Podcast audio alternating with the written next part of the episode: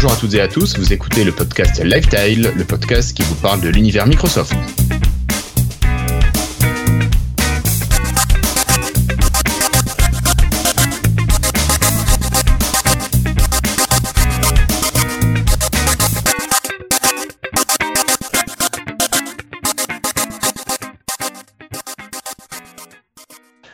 Bonjour, nous sommes aujourd'hui le jeudi 31 janvier 2019 et c'est l'épisode 141 de Lifestyle. Avant de commencer, je voulais vous rappeler que vous pouvez nous retrouver sur notre chaîne YouTube avec d'abord euh, les tutos lifestyle où on vous parle tuto bien sûr, trucs et astuces pour mieux utiliser votre ordinateur. Vous avez également euh, notre chaîne M-Story, enfin la playlist M-Story dans laquelle on retrace l'histoire de Microsoft depuis quelques années avant sa création jusqu'à aujourd'hui. Et enfin, bien sûr, la playlist des podcasts dans laquelle vous pouvez retrouver toutes les actualités sur le monde Microsoft. D'aujourd'hui, bien sûr. Après ces petits rappels, euh, ben, je vais accueillir mes camarades qui sont là ce soir pour cet épisode 141. Alors, on va commencer avec Patrick qui est présent depuis la Suisse. Bonjour Patrick. Bonjour, bonsoir à toutes et à tous ceux qui nous regardent ou qui nous écoutent. Euh, tu vas bien? Oui, ça va très bien. Ça va très bien. Et toi? Ça va, parfaitement. À côté de moi, alors quelques kilomètres, on a David qui est là. Salut David. Alors David, toi tu vas essayer de faire le podcast avec nous, mais tu as des petits soucis de connexion ce soir. Salut à tous. On va voir, je vous préviendrai. Des fois, ça, saccade un peu, mais on va voir. Alors, euh, bien sûr, on remercie également tous nos patrons qui nous soutiennent, donc que vous pouvez retrouver sur patreon.lifetile.fr. Pour communiquer avec nous plus facilement, nous vous proposons de vous inscrire au Slack pour participer. Et pour cela, écrivez à contact.lifetile.fr. Ben, écoutez, je crois que c'est parti. Après le jingle, on passe directement aux news et rumeurs.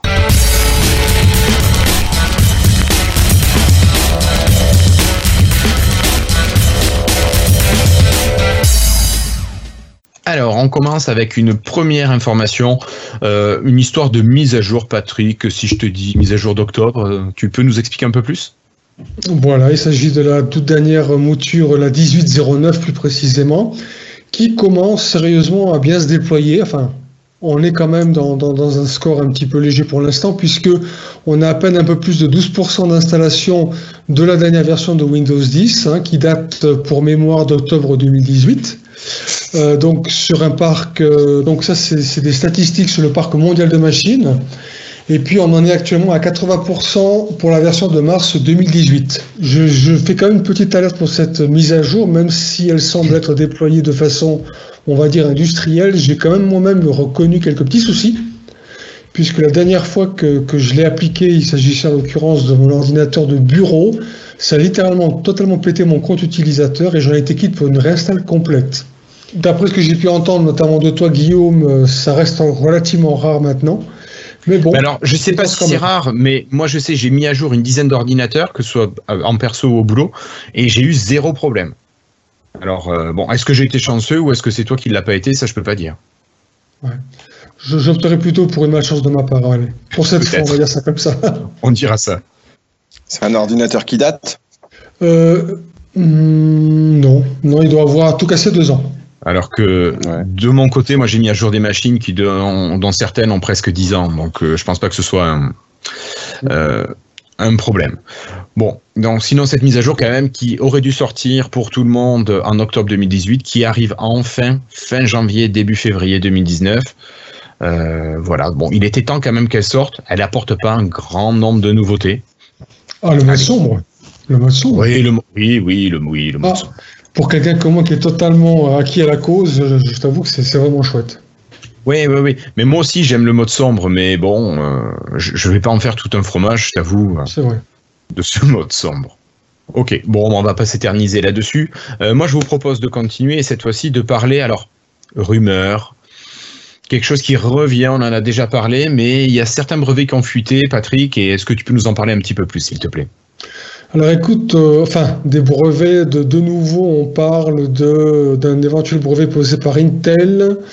Euh, attends, il faut juste que je retrouve la news. Donc, euh, sur lesquels on pourrait espérer un appareil carrément avec trois écrans. donc, une fois qu'il est tout plié, on en a un seul, et puis il peut se séparer en deux, voire trois parties. Donc on aurait à la fois, donc on va dire un terminal mobile, sans parler de smartphone, euh, une tablette, voire un mini PC, puisque dans la mesure où tu le sépares en deux, tu as d'un côté l'écran et de l'autre côté le clavier. Voilà. Alors bon, reste une question, si toutefois on, on rentrait dans le concret, quel est, quel est, quel est le système qu'on pourrait imaginer dedans? Est-ce que ce serait un pseudo Windows mobile, un Windows de point de vue ARM Ça, ça il y a peu de chance, hein, vu que c'est du Intel, donc c'est peut-être un peu moins sûr. Oui, oui, mais...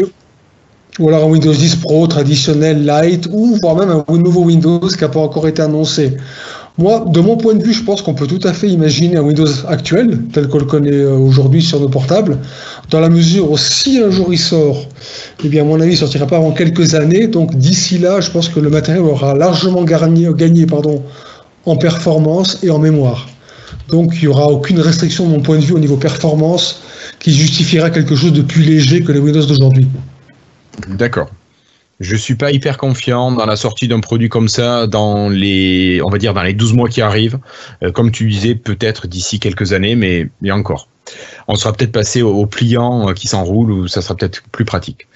Allez, sinon, moi je vous propose de continuer et de remercier Google, euh, notamment grâce à Chrome, qui va favoriser, qui va tirer vers le haut un petit peu la réalité mixte de Microsoft. Pourquoi? Ben, Tout simplement, leur navigateur Chrome va prendre en charge WebGL, ce qui va permettre donc d'utiliser euh, les casques de réalité mixte euh, qu'on a pu présenter déjà il y a un an et demi, deux ans, je sais plus, Pouh, ça commence à être loin. Et donc Chromium la base de Chrome euh, utilise de manière native maintenant euh, WebG, euh, WebVR et donc les casques de Microsoft peuvent l'utiliser. Donc est-ce que ça va être une manière de faire rentrer la réalité mixte par le web grâce à, Chrome? Voilà, mais en tout cas, moi je vais pas l'utiliser, mais je me dis que ça peut être une bonne porte d'entrée pour les, appareils de Microsoft.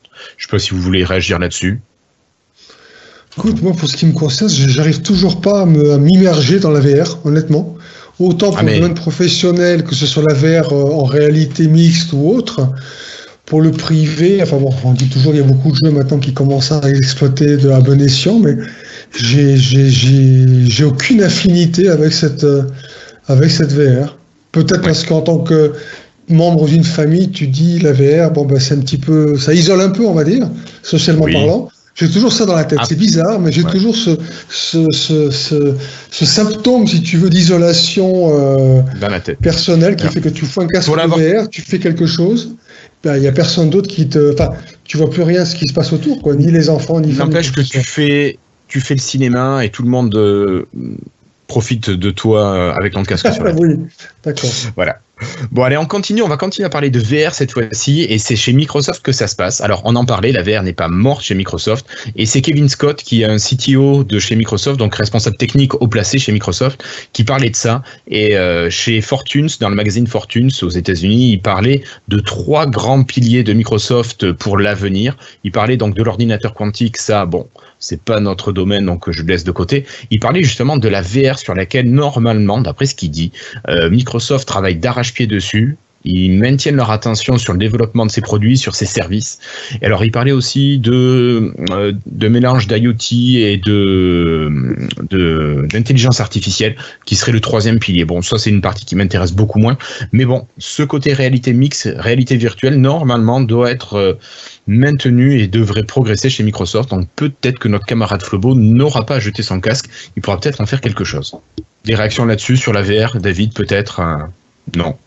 Alors moi je vous propose de continuer euh, cette fois-ci euh, avec votre application. J'ai entendu ta question, mais moi je ne connais pas. D'accord. t'as jamais si le casque tu l'avais vu à expérience? Ah non, non, c'est quand tu as fait ton appendicite. Ouais, c'est ça. Mm. Pour euh, continuer, alors cette fois-ci, on va passer au monde de Windows 10, on va passer à l'application Courrier Calendrier. Alors la semaine dernière, on vous a parlé des nouveautés qui arrivaient dans l'application Courrier Calendrier, et cette fois-ci, euh, ce sont les utilisateurs euh, en Insider Face qui ont pu tester ces nouvelles fonctionnalités. C'est tout simplement, enfin tout simplement, que vous allez pouvoir attribuer un style à chaque compte que vous utilisez dans votre application. Un style, c'est-à-dire une police de caractère, une taille de caractère, une couleur de caractère. Donc si vous êtes fan de comics AMS, pourquoi pas, euh, ben, sur votre compte perso, mettez comics AMS. Pour le professionnel, je ne sais pas, mettez du Times New Roman. Bref, vous allez pouvoir euh, configurer finement et selon vos souhaits euh, chacun de vos comptes mail. Voilà. Je sais pas, c'est une, fonctionnalité qui vous manque, ça, pour l'instant, ou pas du tout? Écoute, je vais t'avouer quelque chose. J'utilise très peu le formatage de texte dans mes emails. D'ailleurs, pour inciter, la seule chose qui est formatée aujourd'hui véritablement, c'est ma signature professionnelle au boulot. Autrement, tout le reste, je me contente de, la police par défaut. De temps en temps, je mets quelque chose en gras pour souligner, mais c'est vraiment le strict minimum. Pour le reste, en général, moi, je me satisfais plutôt de, ce qui est proposé par défaut. D'accord. Ok. Euh, et puis, je, n'ose pas demander à David s'il va euh, configurer de manière différente euh, ces différents comptes dans Courrier. Je ne sais pas s'il m'entend. Si, si, je t'entends, là, ça va, mais non, moi, je m'en fiche un peu. J'ai jamais changé la police d'origine qui était dans, un, dans, dans l'appli courrier. D'accord. Mais là, c'est vraiment pour différencier les mails que vous recevez.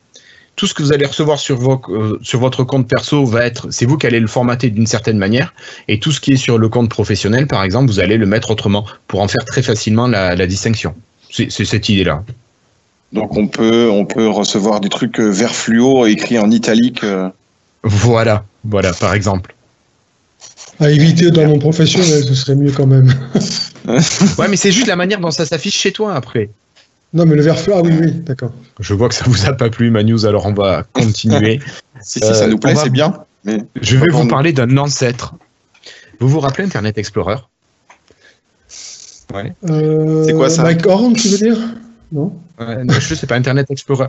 Non, plus sérieusement, Internet Explorer 10 c'est pas le dernier.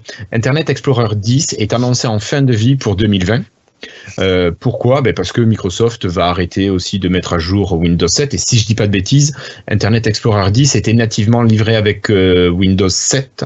Microsoft annonce en avance euh, aux professionnels qui utilisent encore Windows, pas Windows 10, qui utilisent encore Internet Explorer 10 pour leurs applications professionnelles, qu'il va y avoir un arrêt justement de la du suivi d'Internet Explorer 10 au niveau de la sécurité notamment, et ils vont proposer à tous les professionnels de migrer, de passer à Internet Explorer 11, qui existe depuis Windows 8 si je dis pas de bêtises.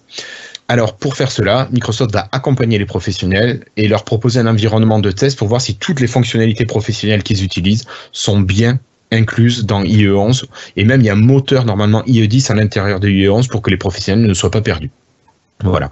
Donc bon, c'est quand même quelque chose d'assez pratique. Tu as des clients, toi, qui l'utilisent encore, Patrick, euh, Internet Explorer? Et oui, figure-toi que j'ai beaucoup de clients professionnels, notamment dans le domaine de l'automobile, qui utilisent des portails euh, de gestion de pièces, enfin de quasiment tout, qui sont essentiellement optimisés pour Internet Explorer.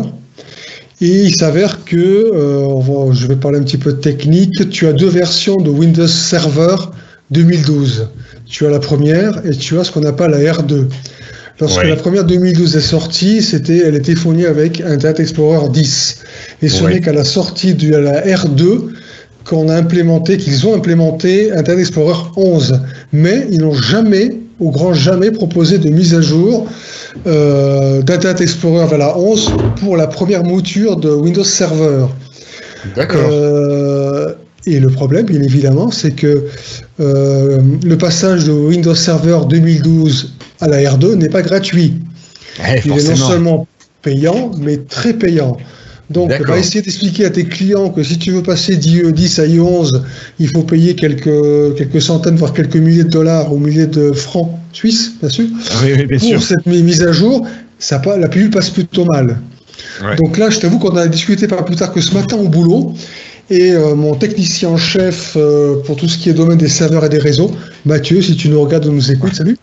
Euh, il était très content parce qu'il a dit enfin on va pouvoir passer certains de nos clients sur IE11 afin d'obtenir des portails concessionnaires un petit peu plus un petit peu plus compatibles, un petit peu plus un petit peu moins buggy que ce que ce qu'ils peuvent être actuellement. Donc c'est pour nous en tout cas dans le monde professionnel, de mon côté, c'est une très très bonne nouvelle. D'accord. Bon, ben super. Euh, toi, David, j'imagine que tu n'es pas du tout impacté par euh, ce passage. Tu dois utiliser Chrome comme euh, nombre de personnes, j'imagine. Chrome et Firefox, ça dépend. Plus Firefox maintenant. D'accord. Très bien. Allez, moi je vous propose d'enchaîner et puis de passer euh, sur la Xbox. Alors, euh, la division Xbox fonctionne plutôt bien ces derniers temps, et notamment grâce à plusieurs points forts comme la rétrocompatibilité qui marche de, depuis la Xbox première du nom, la Xbox 360 sur la Xbox One, qu'elle soit S ou X. Depuis aussi, enfin grâce aussi à la flexibilité de la plateforme avec le Play Anywhere, vous jouez, vous commencez sur votre PC, vous continuez sur la console, et inversement, comme on vous semble, mais aussi grâce au Game Pass qui marche plutôt pas mal. Alors, Xbox va encore s'améliorer et c'est sûrement pour cela qu'ils ont débauché euh, un gars de chez Nintendo, un ancien responsable de chez, de chez Nintendo, euh, qui va venir s'occuper de tout ce qui est deuxième et troisième marché chez Xbox, donc pas pour les grands titres euh, les, du AAA, mais pour les autres marchés, donc aller chercher les bons petits studios, pour aller chercher les bons petits titres, pour faire euh, vivre un peu de manière un peu plus intéressante la plateforme. Donc c'est plutôt pas mal de voir tout ça que euh, la division Xbox ne soit pas une division encore qui est le pistolet sur la tempe à cause de Satya. Bon, donc petite info sympa, je sais pas si vous l'aviez noté aussi non. Mais je pense. Écoute, ma, Xbox fonctionne toujours très bien, donc j'en suis parfaitement satisfait. J'ai jamais, enfin, la rétrocompatibilité en tant que telle ne m'a jamais plus intéressé que ça. Dans la mesure où quand je décide euh, d'acheter une nouvelle Xbox, en fait, je pense plutôt aux jeux à venir que, ceux du passé. Euh, je sais pas, j'ai jamais été du genre à revenir en arrière euh, de ce côté-là. Donc, rien ne manque chez moi. Ok. Alors, euh, on est désolé de vous annoncer que notre camarade David va nous quitter parce qu'il ne nous entend plus, donc difficile de faire un podcast dans ces conditions-là. Euh, sinon, moi, pour mon côté, tu vois, il y a des vieux titres, euh, notamment SSX 3 que j'avais sur la Xbox première du nom et que j'utilise toujours en rétrocompatibilité. Alors. C'est vrai que les graphismes ne sont pas très beaux, mais le jeu est toujours aussi fun et pratique, convivial à jouer. Donc moi je t'avoue que j'apprécie beaucoup cette rétrocompatibilité, ça te permet de conserver tes vieux titres. Bon, Patrick, on parlait Xbox et euh, on parlait application. Alors, tu ne nous parlerais pas d'un petit truc là? Alors vraiment un tout petit truc hein, de la taille de 6-7 pouces de vos smartphones, enfin les tablettes aussi remarque, puisqu'on va parler des applications Xbox que vous trouvez sur vos différents devices afin de gérer, on va dire, une bonne partie de votre console à distance. Et là, en fait, euh, il faut préciser qu'il s'agit d'une nouveauté qui est plutôt à destination des partageurs dans la mesure où on aurait la possibilité de, on aura la possibilité, puisque c'est prévu, de partager, voire de stocker les captures que vous pouvez faire de vos jeux en cours, que ce soit des captures photo ou vidéo, directement sur le smartphone, et puis euh, possédant donc les smartphones qui posséderont l'application, bien évidemment, afin en fait d'une certaine façon d'élargir les possibilités de diffusion, qui sont bien évidemment beaucoup plus importantes sur les terminaux mobiles que ce que propose euh, la console. Parce que la console, je crois qu'on est limité à Twitter, si je ne me trompe pas. Je, crois que j'ai lu ça quelque part, il me semble, mais je peux me tromper. Plus les services Microsoft, bien évidemment. Mais là, bien évidemment, à partir du moment où vous pouvez rapatrier le contenu de ce que vous capturez sur votre console sur le smartphone, on peut imaginer que le partage, cette fois-ci, sera ben, sans limite, tout simplement. Ouais, d'accord. Ok. Euh, bon, mais pour continuer avec les news Xbox, euh, je sais pas si vous avez vu, mais le 3 arrive bientôt.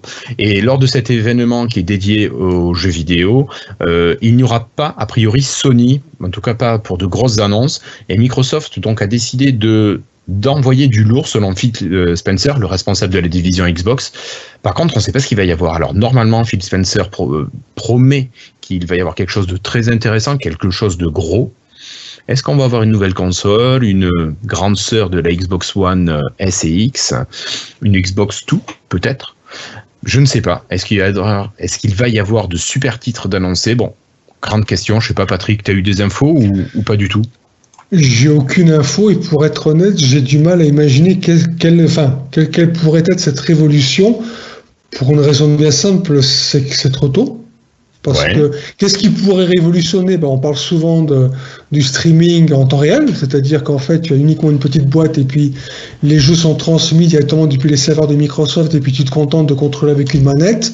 Or, on connaît déjà cette technologie à travers les box, et là j'ai un trou de mémoire. Shadow Shadow, merci, c'est la société française. Et, et dans les faits, c'est. Enfin, dans les faits il faut avoir une connexion à tête assez furieuse pour vraiment ne pas sentir la différence. Euh, alors que Microsoft décide d'annoncer ça quand on sait que c'est une boîte américaine, quand on connaît l'état des réseaux Internet aux États-Unis, je veux dire, c'est de loin, je pense, un marché qui sera mais pas du tout ouvert à tout le monde. Oui, Donc au pire, voilà. Donc s'ils décidaient vraiment de se lancer dans ce genre de marché-là, ce serait de toute façon, de mon point de vue, en complément à ce qui existe déjà. Ça veut dire que nos Xbox actuels ne seraient certainement pas abandonnés. Euh, et, et on rajouterait ce- cette petite possibilité de, streaming de jeux vidéo. Mais même comme ça, j'ai du mal à y croire. Ou alors, ou alors, Ou alors. je pense là d'un coup, une console portable. Ah, pas bête. Xbox portable. Alors, Ah, c'est ce du- serait pas bête ça. Parce que bon, bah là, on a quand même la Switch qui a prouvé que bah, les gens adoraient le fait de jouer à des jeux de salon, entre guillemets, sur un écran. Mm. Va savoir. Ouais, Va ouais, savoir. très bonne idée, Patrick. Très bonne idée. Euh, bon, mais moi je vous propose de refermer le dossier Xbox. Euh, on avait parlé de l'application To-Do la semaine précédente avec Florian, et je pense qu'il y a une petite précision que tu dois nous, nous présenter, Patrick. Voilà, c'est-à-dire que Microsoft tout douce euh, deviendrait un petit peu plus attachant. hein. Excusez pour ce jeu de mots un petit peu pourri. Et je trouve que la nouveauté méritait euh, quand même bien cette petite pirouette. En l'occurrence, il s'agit de la fonction d'ajout de pièces jointes euh, réalisée sur, sur chacune de vos tâches qui dé- désormais, je crois maintenant, déjà d'ores et déjà maintenant, qui n'est plus réservée aux utilisateurs de la version bêta. Donc, euh, je trouve que c'est une très bonne nouvelle. Je suis personnellement quelqu'un qui utilise beaucoup tout Microsoft To Do. Alors, il reste encore du travail. hein. Euh, par exemple, j'aimerais du vrai multiplateforme partout, parce qu'il y a des les applications ne sont pas disponibles sur tous les OS, hein, notamment euh, celle euh, du Verger, hein, par exemple, qui manque. Et je trouve, je trouve ça dommage parce que moi, j'utilise vraiment beaucoup. Mais euh, ça, ça avance plutôt bien, je trouve. Ça avance vraiment très bien. J'aime, j'aime ce qu'ils font. D'accord. Ok. Euh, bon, mais on va continuer puis aller plus vers la fin. Euh, nous avions parlé de Teams. Nous utilisons nous ici Teams et Teams avait un gros défaut, c'était de n'être que monocompte. Vous ne pouviez avoir qu'un seul compte enregistré et il fallait vous déconnecter pour vous reconnecter. La déconnexion est longue, la connexion n'est pas forcément rapide, donc c'est pas très pratique. Et Teams annonce enfin travailler sur cette possibilité de multi-connexion. Alors. Attention, rien pour l'instant n'est fait. Il travaille sur cette fonctionnalité. Donc il faut attendre avant une annonce. Euh, si on veut continuer. Alors, est-ce que tu as entendu parler des résultats financiers que Microsoft avait annoncé euh, C'était hier ou ce matin, quelque chose comme ça, Patrick? Euh, je t'avoue que je suis pas vraiment les résultats financiers de qui que ce soit à ce niveau-là. Ouais. Parce que là, c'est bah, comme tu as dit toi-même, c'est des résultats financiers, c'est de la finance. Bon, ben voilà. En général, euh, que ce soit Microsoft ou certains autres grands des GAFA, elles sont plutôt en augmentation, je dirais, d'une année à l'autre. hein. Je veux dire, il y a Ouais, très peu de ouais. surprises à ce niveau-là. Ouais. Pas de gros changements au niveau de ce qui rapporte le plus aux uns et aux autres. Bon, j'imagine qu'avec Microsoft, tu vas peut-être le confirmer, mais c'est plutôt le cloud professionnel qui tire un petit peu tout ça vers le haut. Ouais, alors. Non, tu as raison, tu as raison. Le cloud, alors je regarde mes notes, le cloud a augmenté de 76%. C'est un truc énorme. C'est Euh, c'est hallucinant. par- C'est hallucinant. Par contre, un truc qui est intéressant, c'est que la division surface a augmenté, euh, ses gains, ses gains ont augmenté de 39%. Donc, on pense que Panos Panay va pouvoir rester dans la place euh, pour produire de nouveaux appareils. Euh, autre chose intéressante, c'est la Xbox aussi, avec 64 millions d'utilisateurs connectés qui utilisent le Xbox Live. Donc ça aussi, c'est quelque chose de très intéressant. Ça fait plus de 8% d'augmentation sur l'année. Ça, c'est vachement bien. Euh, par contre, il y a une baisse au niveau des ventes de hardware, mais forcément, l'an dernier, il y avait eu la sortie de la One S, de la One X, euh, donc il y avait forcément dopé les ventes, et cette année, ben, il n'y avait pas eu de nouveauté de console, donc il y a eu peut-être un turnover plus, calme.